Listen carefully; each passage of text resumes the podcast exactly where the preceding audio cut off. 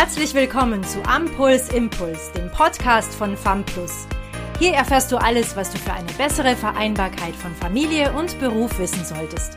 Du bekommst regelmäßig wichtige Tipps und wir holen dir immer spannende Gäste vors Mikro. Hallo und herzlich willkommen zu einer neuen Folge unseres Podcasts Ampuls Impuls.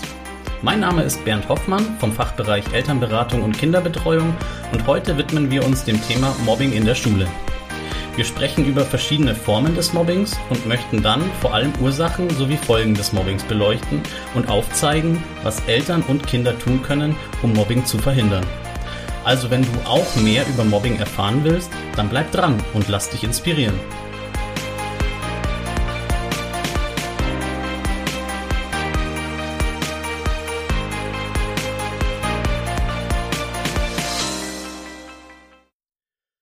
Tag in der Schule bedeutet für ein Kind ein Tag mit seinen Freunden, Lernen und Spaß in den Pausen.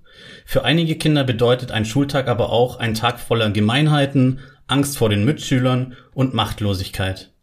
In unseren Schulen leiden mehr Kinder unter Mobbing, als wir vermuten. Und genau darüber möchte ich heute mit meiner Kollegin Julia Demmelhuber sprechen. Ich hoffe, dass du uns, Julia, einige Tipps für Eltern und auch für Kinder mitgeben kannst, die dabei helfen, mit dem Thema Mobbing richtig umzugehen. Ja, hallo Bernd, schön wieder hier zu sein. Wie du ja schon gerade gesagt hast, ist das Thema Mobbing in der Schule ein tatsächlich sehr unterschätztes Phänomen. Viel mehr Kinder, als wir eigentlich denken, leiden darunter. Häufig wird das Problem auch viel zu spät erkannt und die Eltern wissen nicht, wie sie ihr Kind schützen können.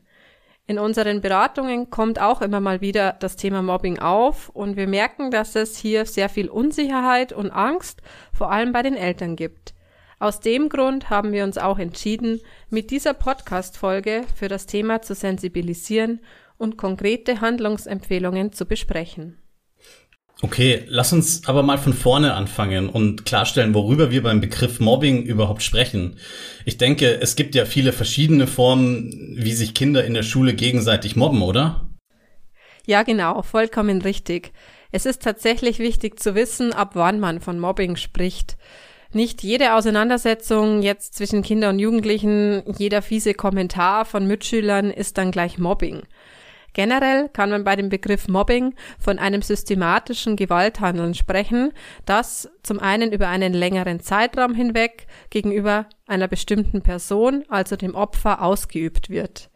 Die Täter nutzen oftmals die Machtpositionen aus und die Opfer schaffen es nicht mehr, sich zu wehren.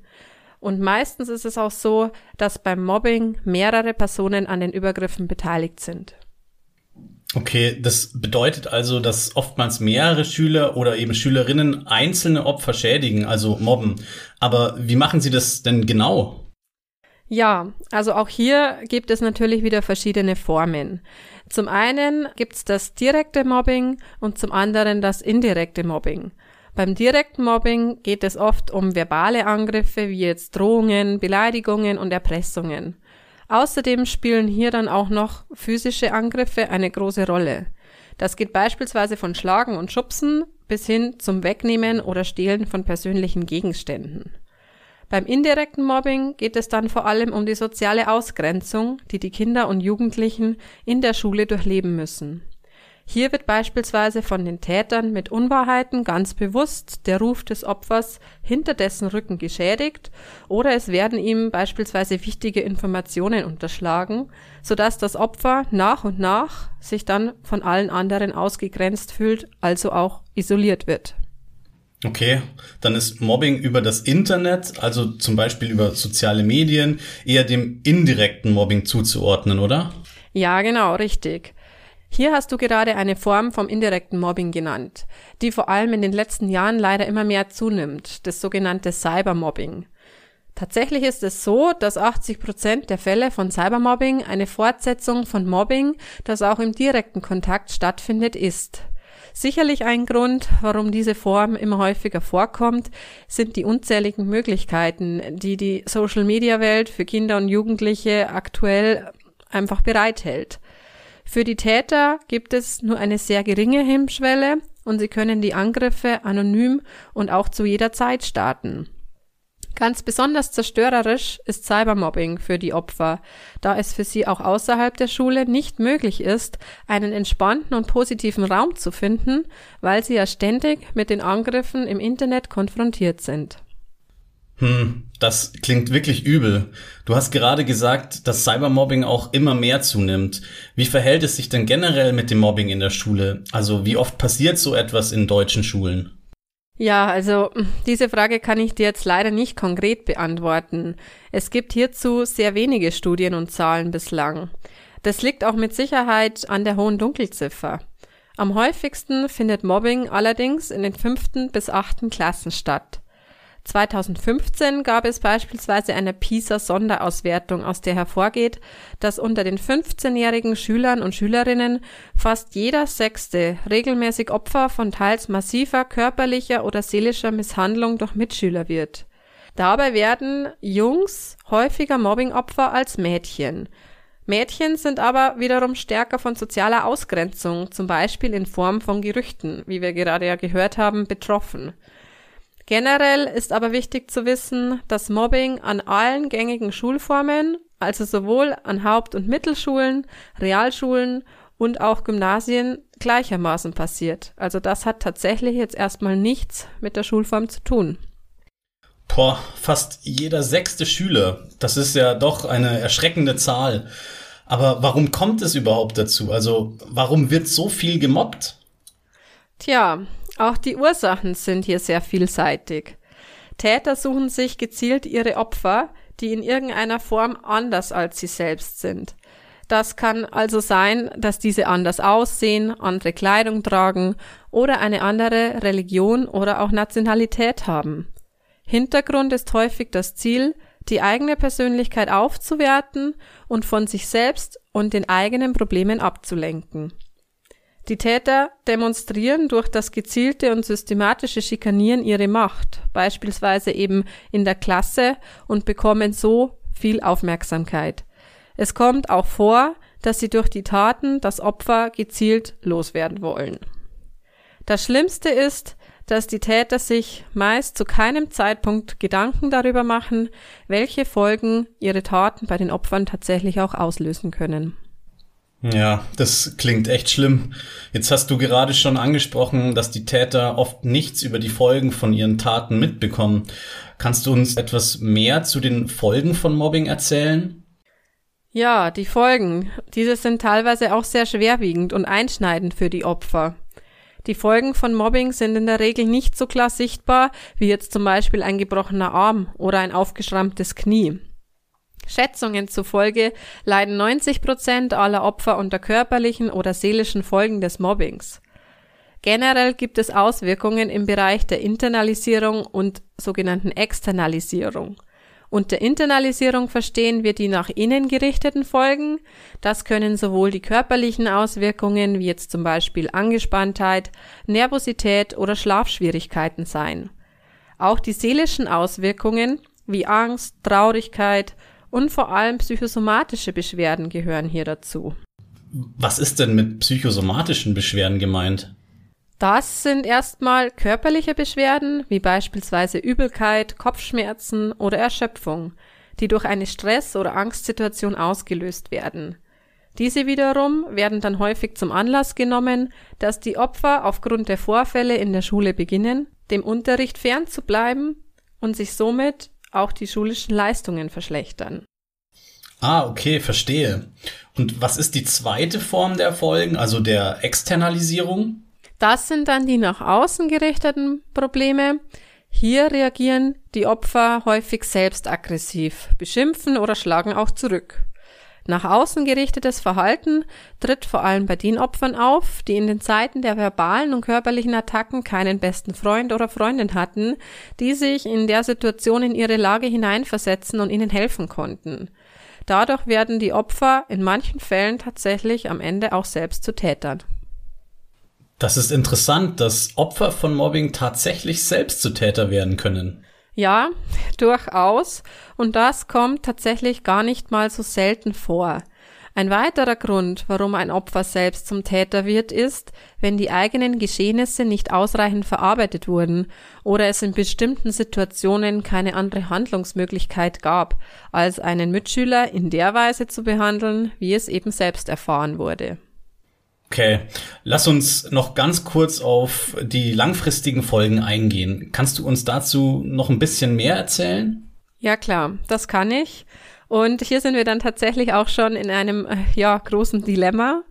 Mobbing in der Schulzeit wirkt sich besonders drastisch auf die Opfer aus, da sie sich zu diesem Zeitpunkt in einer Entwicklungs- und Umbruchsphase befinden und dadurch psychisch labil und emotional sehr angreifbar sind. Genauer gesagt meine ich jetzt damit, dass Kinder in der Schulzeit vor der Entwicklungsaufgabe stehen, Vertrauen in Bezug auf andere aufzubauen und Beziehungen einzugehen. Ist ein Kind dann in dieser Phase auf sich gestellt, ist das so destabilisierend, dass es selten wieder aufzuholen bzw. gut zu machen ist. Eine weitere langfristige Folge ist der Rückzug aus dem sozialen Leben. Kinder können aufgrund der extremen Erfahrung in jungen Alter und auch im Erwachsenenalter tatsächlich verfestigte Probleme entwickeln, zum Beispiel beim Eingehen von Beziehungen oder beim Aufbau eines Vertrauensverhältnisses. Und dann gibt es leider vereinzelt auch besonders schlimme Fälle von Mobbing, die bei den Opfern schließlich zu Suizidgedanken und in einigen extremen Fällen auch bis zum Suizid führen können. Oh, das hört sich ja erschreckend an. Ja, das stimmt. Das soll jetzt auch tatsächlich keine Angst machen und Panik verbreiten. Ich möchte damit auch nur sagen, dass es ein durchaus sehr ernstes Thema ist, welches einfach nicht unterschätzt werden sollte. Das sind natürlich auch nur besonders schlimme Einzelfälle, aber es gibt sie. Auch wenn die meisten Fälle harmloser verlaufen, sind es erhebliche Schäden, die entstehen können, und es sollte das Ziel sein, diese von vornherein zu verhindern. Unbedingt. Nur wie und wer kann solche Angriffe denn verhindern? Lass uns doch mal in der Schule anfangen. Wie kann denn hier Mobbing von Anfang an verhindert werden? Ja, wie so oft im Leben gilt natürlich auch hier der Grundsatz. Je früher Mobbing erkannt wird, desto leichter kann es beendet werden und desto weniger schlimm sind die Folgen. Lehrer und Mitschüler spielen in der Schule natürlich eine ganz zentrale Rolle. Denn Lehrer bestimmen die sozialen Normen, also die Regeln in einer Klasse und setzen diese durch. Lehrer haben ganz klar eine Vorbildfunktion für ihre Schüler, diese orientieren sich an deren Verhalten. Okay, und was heißt das jetzt genau für die Praxis? Machen wir einfach mal ein konkretes Beispiel. Wenn ein Schüler in einer Klasse gemobbt wird und der Lehrer zum Beispiel sehr passiv reagiert, also nicht hinsieht und nichts unternimmt, bringt das den Mobbingprozess erst richtig in Schwung, weil der Lehrer den oder die Täter stärkt. Außerdem werden in einem solchen Fall die Mitschüler auch eher davor zurückschrecken, sich einzumischen, da sie vom Lehrer ein passives Verhalten erleben und nicht zur Handlung angeregt werden. Wenn Lehrer oder Schüler das Mobbing ignorieren oder nichts dagegen tun, spricht man hier nicht nur von passivem Verhalten, sondern sogar von unterstützendem Verhalten den Täter gegenüber, Lehrer und Schüler übernehmen somit bereits eine sogenannte Mittäterrolle. Verstehe. Das Motto lautet also Augen auf und sich eben einmischen. Aber genau das fällt doch vielen Schülern so schwer, oder etwa nicht? Ja, genau, da hast du recht, das stimmt und das ist auch erstmal selbstverständlich. Genau deshalb ist es ja so wichtig, dass Lehrer von Anfang an eine klare Haltung gegen Mobbing einnehmen und diese auch an die Schüler weitergeben. Mobbing sollte auch ohne konkreten Vorfall regelmäßig zum Thema gemacht werden. Das heißt, nicht erst über Mobbing sprechen, wenn es wirklich einen Vorfall gibt oder einen Schüler oder eine Schülerin betrifft, sondern auch schon vorher. Um die Schüler zu bestärken, hilft es zum Beispiel, gemeinsame Aktivitäten zu planen. Ein Schulausflug, eine Klassenfahrt, eine Abschlussfahrt könnte hier weiterhelfen. Lehrer müssen bei diesen Aktionen allerdings unbedingt dann darauf achten, dass sie eine eventuelle Mobbing-Situation nicht verschlimmert, indem beispielsweise in einem Schullandheim niemand in ein gemeinsames Zimmer mit einem ausgewählten Schüler möchte. Ja, das stimmt. Aber dann lass uns doch jetzt mal darüber sprechen, was wir als Eltern tun können, wenn unsere Kinder mit dem Thema Mobbing konfrontiert sind. Naja, das Beste wäre natürlich, wenn Mobbing von vornherein verhindert werden könnte. Und dafür ist es wichtig, dass die Eltern einen Erziehungsstil pflegen, der das Selbstbewusstsein der Kinder stärkt. Das wird unter anderem durch aufmerksames Zuhören oder Loben erreicht. Ganz wichtig ist, dass Eltern Interesse zeigen, also die Kinder fragen, wie ihr Tag in der Schule war, um gegebenenfalls frühzeitig zu erkennen, wenn es ein Problem gibt. Sie sollten mit den Kindern darüber sprechen und ihnen auch die Möglichkeit geben, Dinge anzusprechen, also Ansprechpartner für Probleme sein. Außerdem sollten sich Eltern ihrer Vorbildfunktion immer bewusst sein und sich nicht scheuen, mit ihren Kindern über das Thema Mobbing zu sprechen. Eltern sollten ihre Kinder tatsächlich auch ermutigen, Mobbing-Vorfälle in der Klasse anzusprechen, das Opfer zu unterstützen und gegebenenfalls die Lehrkräfte zu informieren. Dann ist natürlich auch noch der regelmäßige Kontakt zu den Lehrkräften und der Schule sehr wichtig. Hierfür gibt es Elternabende, Elternsprechtage und Sprechstunden, die auch genutzt werden sollten, um Informationen über das Sozialverhalten des Kindes zu bekommen. Okay, so kann also vielleicht schon frühzeitig verhindert werden, dass das eigene Kind in der Schule gemobbt wird. Aber was, wenn nicht? Also, was können Eltern tun, wenn die Situation wirklich eintritt, dass das eigene Kind bereits gemobbt wird? Also, wenn Eltern registriert haben, dass es ihrem Kind nicht gut geht, ist es auch schon mal der erste wichtige Schritt. Nicht immer werden Verhaltensänderungen bei den Kindern sofort wahrgenommen. Es gibt aber oftmals deutliche Anzeichen bei Kindern, wenn sie Opfer von Mobbing sind. Ich nenne jetzt hier mal nur einige Beispiele. Die Kinder sprechen weniger oder nicht mehr über Schulereignisse, sie nennen keine Namen mehr, es kommen keine Freunde mehr nach Hause oder sie bekommen keine Einladungen mehr zu Geburtstagsfeiern oder anderen Treffen und ziehen sich dann auch innerhalb der Familie zurück. Also wollen zum Beispiel am liebsten alleine im Zimmer sein, haben keine Lust mehr auf gemeinsame Unternehmungen und so weiter. Außerdem sollte es die Eltern hellhörig werden lassen, wenn Kinder nur noch mühsam aufstehen, ängstlicher sind als vorher, häufig Kopf- und Magenschmerzen haben und sich auch die Leistung in der Schule plötzlich verschlechtert, ohne ersichtlichen Grund. Und was sollen Eltern dann tun und wie sollen sie reagieren, wenn sie eben feststellen, dass etwas nicht stimmt und sie die Vermutung haben, dass das eigene Kind gemobbt wird? Fakt ist leider, dass Eltern beim Thema Mobbing leider nur auch einen begrenzten Handlungsspielraum, also nur wenig Einflussmöglichkeiten haben. Deshalb ist es, wie ich ja auch schon vorhin erwähnt habe, so besonders wichtig, hier präventiv zu agieren. Es ist wichtig, dass Eltern ihren Kindern helfen, sich über ihre Gefühle und Gedanken bewusst zu werden. Diese sollten dann auch von den Eltern akzeptiert und ernst genommen werden. Bagatellisieren wäre hier in diesem Fall ein großer Fehler und würde dazu führen, dass das Kind einfach nicht weiter darüber spricht. Je mehr Informationen das Kind preisgibt, desto besser kann geholfen werden. Wenn sich das Kind bereits in einer solchen belastenden Situation befindet, ist es ganz wichtig, dass dem Kind verdeutlicht wird, dass es keine Schuld an der Situation hat. Das Kind braucht dann einfach die Sicherheit, dass die Eltern es unterstützen und gemeinsam überlegen, wie die Situation zum Positiven verändert werden kann. Okay, du sprichst von einer Lösung. Was gibt es denn aber für Lösungen? Da das Mobbing besonders häufig in der Schule geschieht und in diesem Fall auch nur dort gelöst werden kann, sollten die Eltern sich bei entsprechendem Verdacht so schnell wie möglich an die Schule wenden.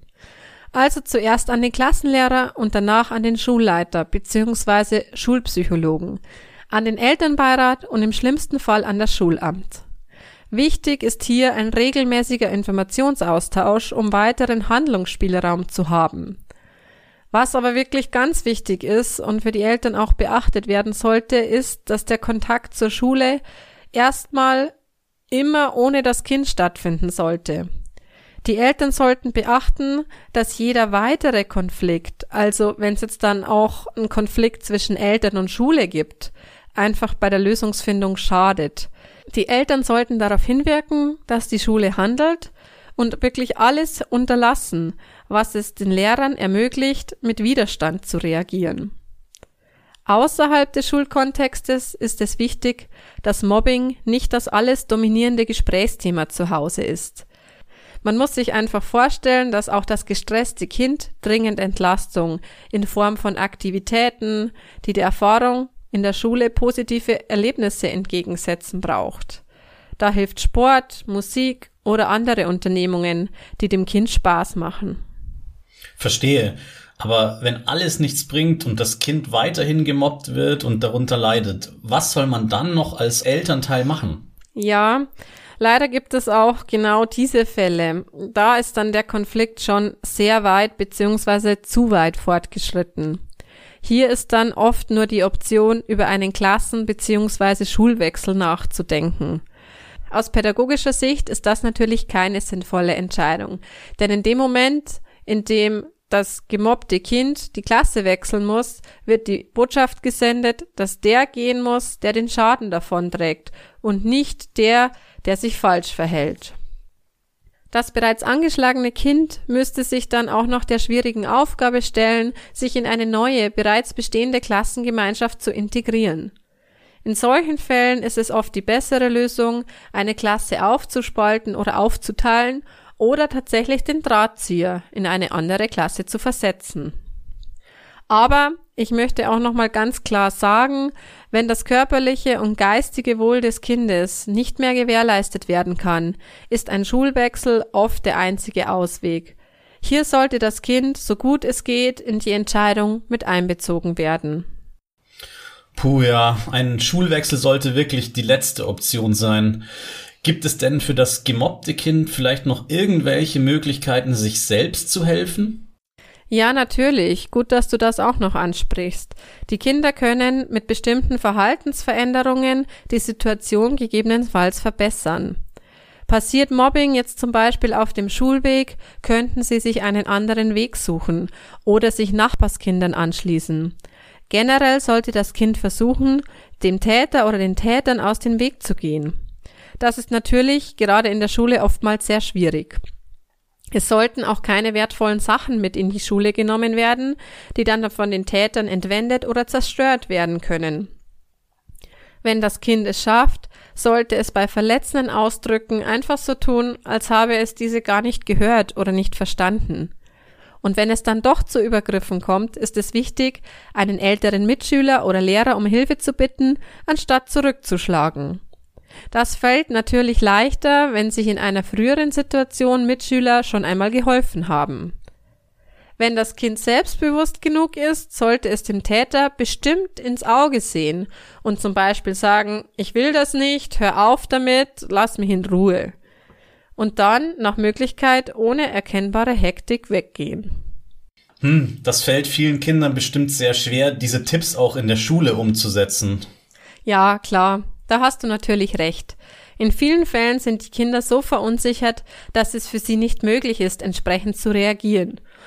Und es gehört schon einiges an Selbstbewusstsein dazu, dem Täter entsprechend gegenüberzutreten. Aber mit der Unterstützung der Eltern, Lehrer und Mitschüler kann das Selbstbewusstsein eines betroffenen Kindes auch wieder stabilisiert und gestärkt werden. Hier können vor allem auch die Eltern ansetzen. Ich denke, das wurde in unserem Gespräch jetzt ganz deutlich. Nur gemeinsam kann Mobbing verhindert werden. Und wir haben alle eine Verantwortung. Denn wer nichts macht, macht mit. Ja, da hast du absolut recht. Dann sage ich nochmal vielen Dank, Julia, für deinen heutigen Besuch bei mir und deine hilfreichen Hinweise. Wenn du jetzt noch weitere Fragen rund um das Thema Mobbing hast oder dein Kind vielleicht gerade selbst in einer schwierigen Situation ist, kannst du uns gerne kontaktieren. Das Team Elternberatung und Kinderbetreuung beantwortet dir gerne alle Fragen und berät dich individuell. Wir freuen uns auf dich. Bis zur nächsten Folge. Danke, dass du bei diesem Podcast dabei warst. Wenn du weiter am Puls bleiben möchtest, schau auch gerne mal auf unserer Homepage vorbei www.famplus.de. Wir freuen uns, dich in der nächsten Folge wieder begrüßen zu dürfen. Bis dahin wünschen wir dir alles Gute.